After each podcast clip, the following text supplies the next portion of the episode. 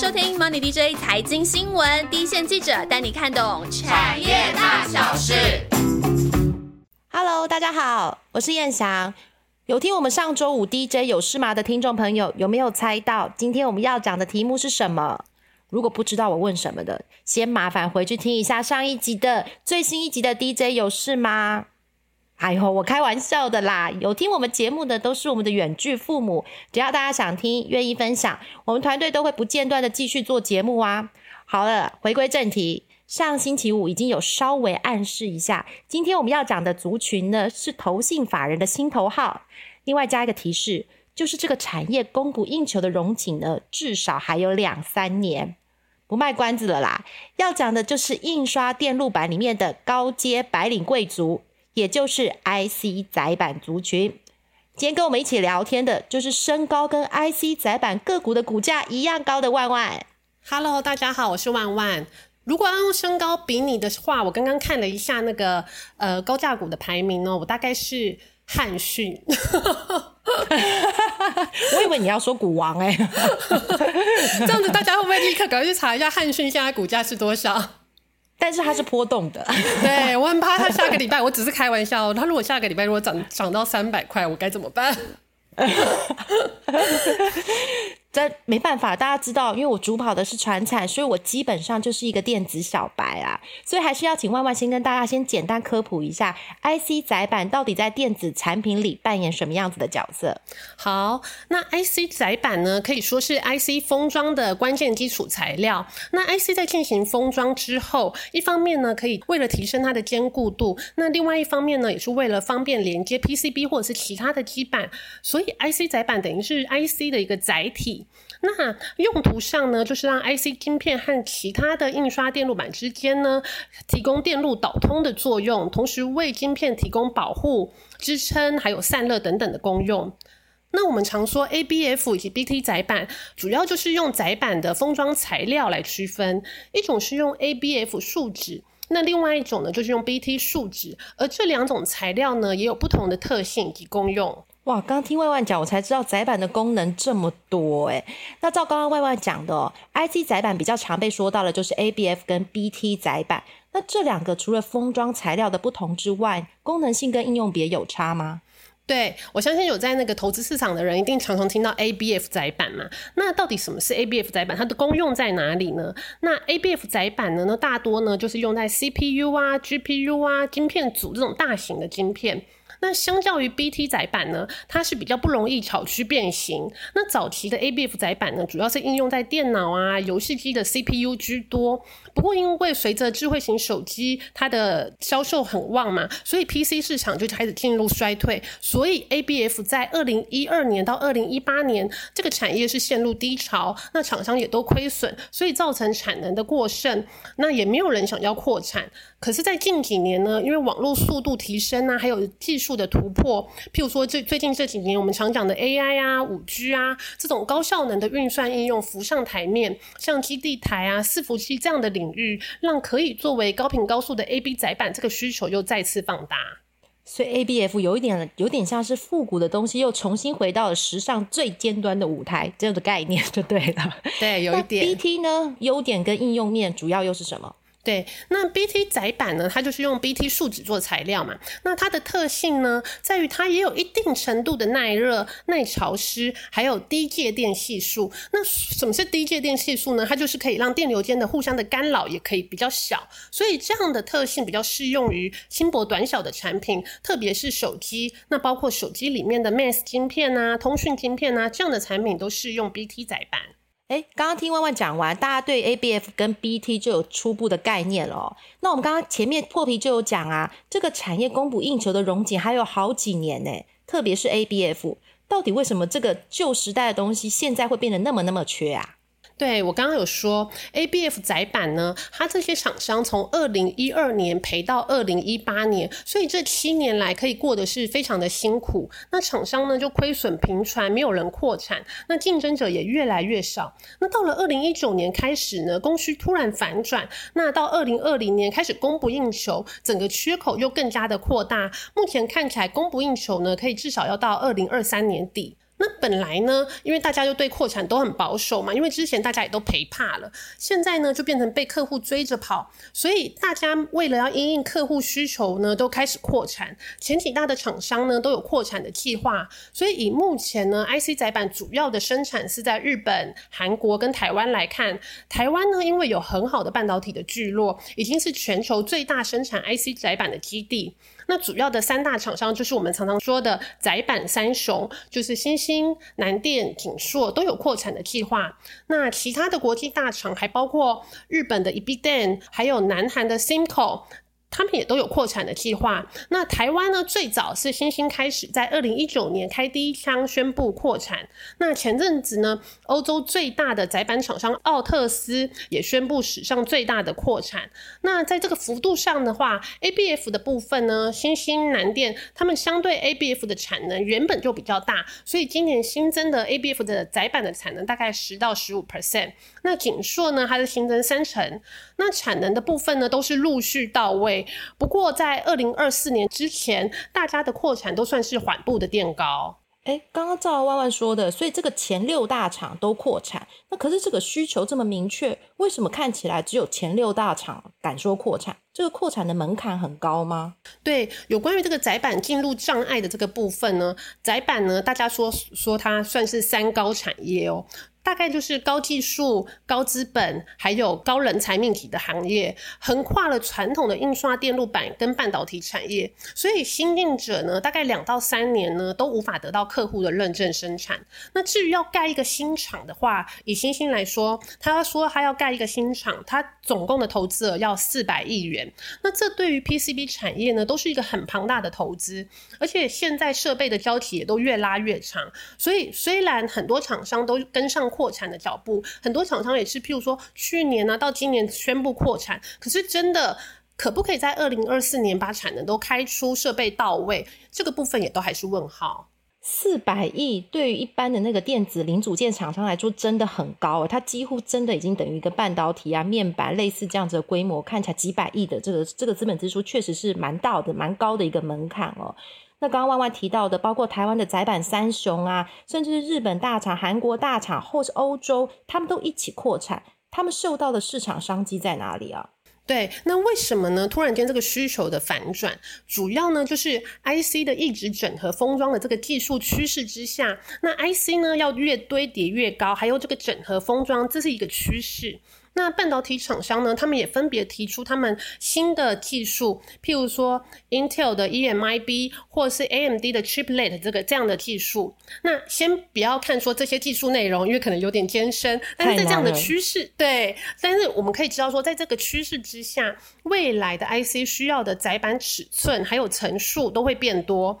那我们举个例来说，呃，先前呢，星星董事长曾子章就曾跟我们比喻，他说以前的窄板呢是一个手表的表面的大小。大概就是呃两公分多乘以两公分多这样的大小，但是现在的产品变大，那载板的面积呢就变成像一个大人的手掌这么大，那我们可以想象，就等于说这个面积就多了好几倍。那另外呢，过去 CPU 用的载板封装呢是六层板，那现在呢也从六层板到二十层板，层数也变高。对，那当然，在这个生产复杂度上呢，我们可以想象，所以以前呢，一片 CPU 的载板呢，一公分要打大概五百个孔，现在呢，一公分呢要打两千个孔，密度呢是增加四倍，所以是非常的难。那除了这个面积上面要打的孔数密度更高之外呢，那层数上越多层的板子叠在一起，那我们可以想象嘛，越越多层的板子叠在一起，你要在同样的垂直向下钻孔的时候，一定困难度又更高。本来呢，如果说我们做一层的产品，可以达到九十九趴的良率，我们平常来想想看哦，诶，良率到九十九趴，是不是就是一个？很不错的良率了，可是它就是每增一层就是九十九趴的良率，所以就等于说你增了二十层，你的良率就会变成九十九趴的二十次方，顿时这个产品的良率就会变成八十二 percent。那如果呢，它本来的良率是九十八 percent 的话呢，你增了二十层板了之后呢，良率也剩下六成多。所以它就是会变成说，你的良率变低，你消耗的产能也是过去的数倍水准，造成这个需求一下就大幅提升。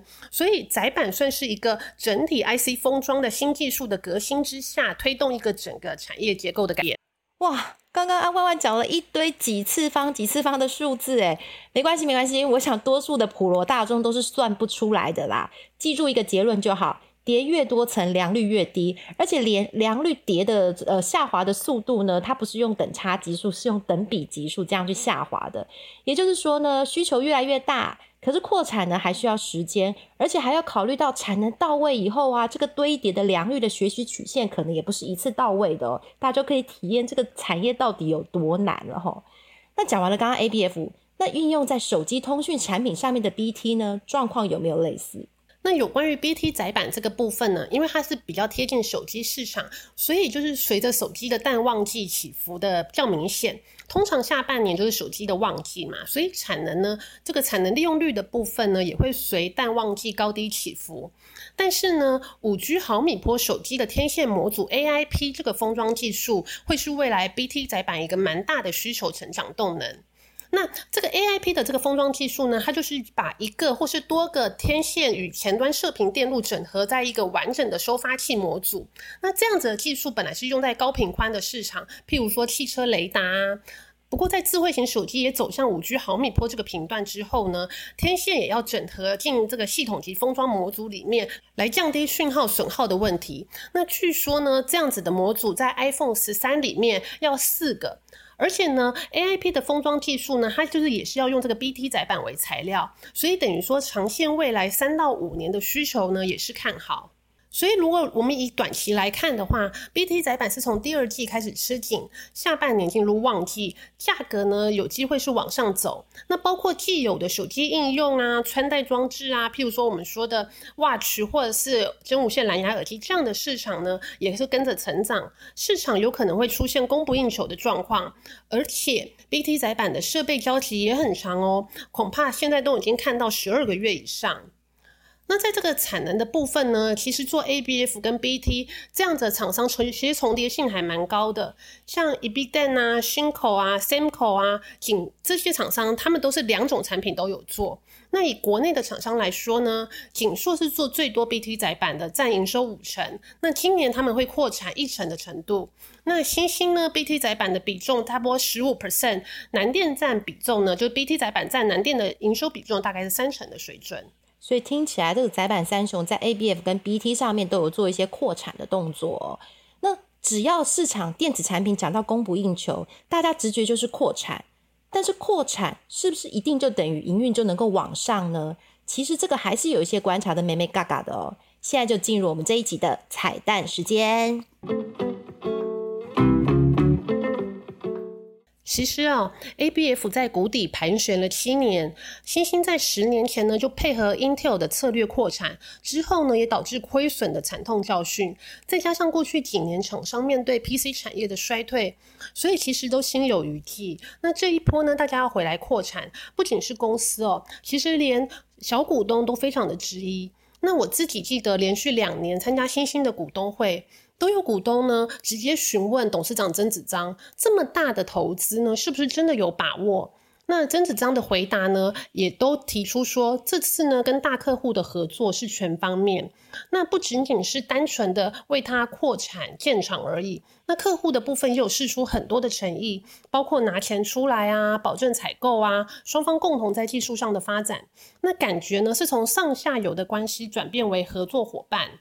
南电也是一样，同样也是亏损了多年。那我们知道嘛，南电是台塑集团，在集团内连亏七年的压力，当然是非常的不小哦。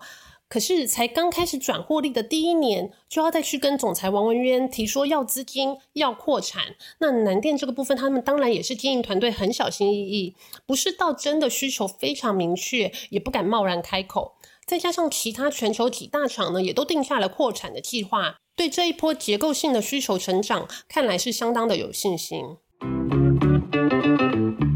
刚听完万万讲的之后呢，我们大概会有一个结论，就是 ABF 跟 BT 看起来未来几年好像需求端都没有什么太大问题哦。不过我们资本市场常常说，最安全的地方也就是最危险的地方。这个产业真的未来几年就这么万里无云吗？没错，我们说呢，IC 窄板呢是一个新进者不容易进入的产业。那这样子说也是没错的。可是呢，供需反转呢，我们要观察一下目前现有大厂的扩产的进度。如果有大厂扩产的速度比预期还要加速，提早打开了这个产能的缺口，那这就会是一个隐忧。尤其是日系的大厂，因为呢，日本厂商呢本来在 IC 载板这个技术上就有优势。那高阶的载板供应商呢，本来就是由 e b i d e n 为作为领导厂商，而再加上 e b i d e n 它也有陆续好几波的大手笔宣布扩建的计划。当这种高阶的产能开始打开了之后呢，我们更要观察客户他是怎么样流向。那除了日本是。呃，目前市场上既有非常具有 power 的竞争者之外呢，来自对岸的实力也是不应该轻忽哦。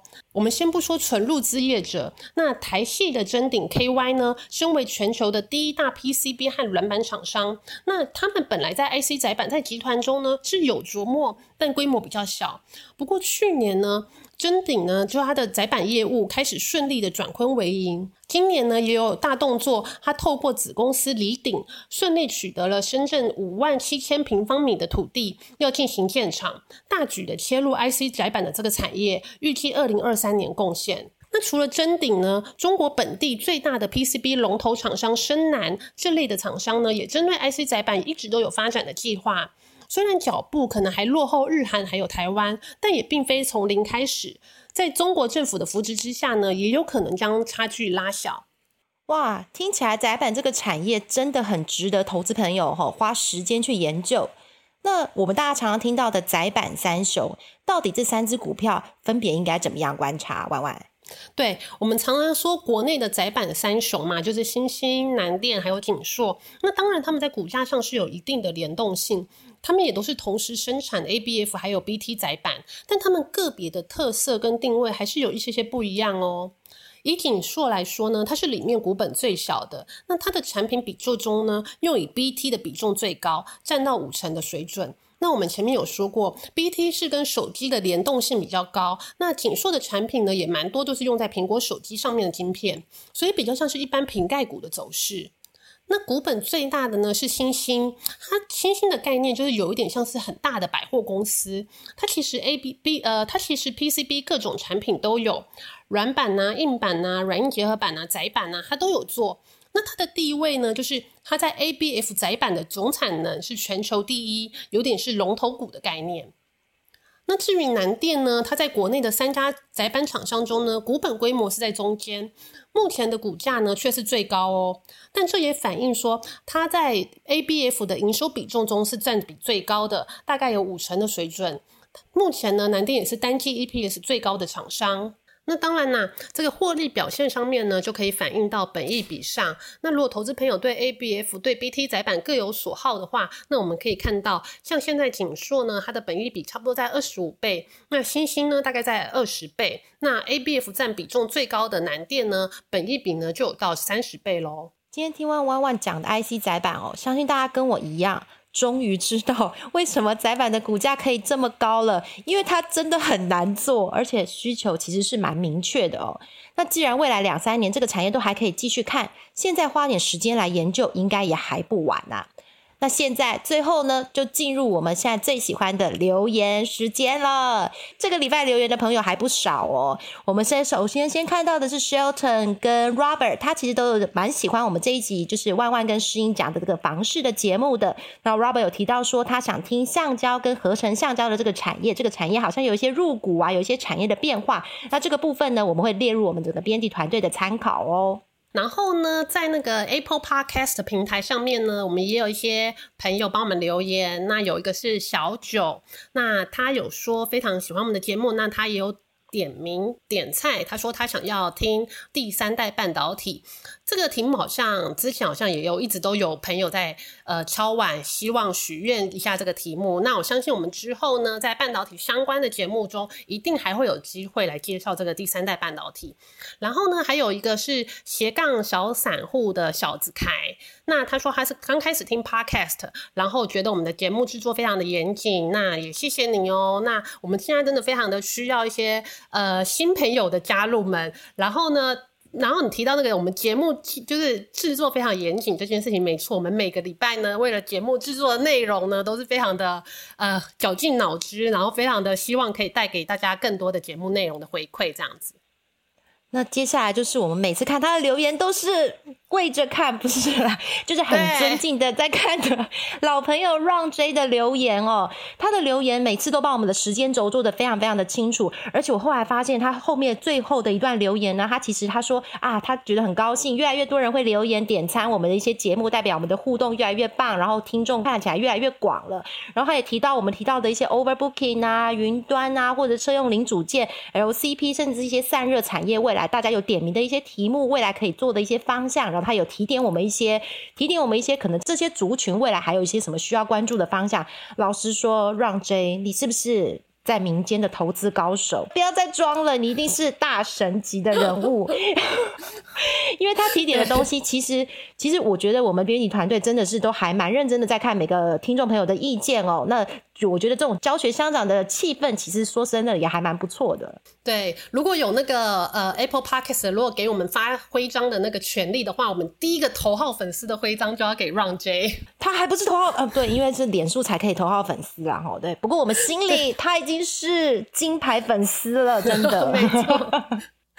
OK，然后我再来回想，在那个我们的网 PFB 的理财路淘社上面呢，也有新的朋友哦，就是这个呃 Ella 中这这这个新的朋友，那他说他也是第一次使用 Podcast，非常欢迎你哦，那赶快立刻下载订阅起来，那希望呢你都还会继续的支持我们的节目，呃欢迎你，谢谢你来哦。那今天我们的节目就到此了。那喜欢我们的节目的话，记得留言跟分享。不过听说啊，最近 work from home 的时间呢，我们的总排名有点被。帮小朋友讲故事的频道追过去了，听说他们的评，他们现在排名都霸占整个制霸整个整个 Apple Podcast 的频道，是啊，还是邀请喜欢我们频道的朋友啊，在家工作的时间也不要忘记能够准时收听啦。好，那我们就先跟大家一起说个拜拜，下周见喽拜，拜拜。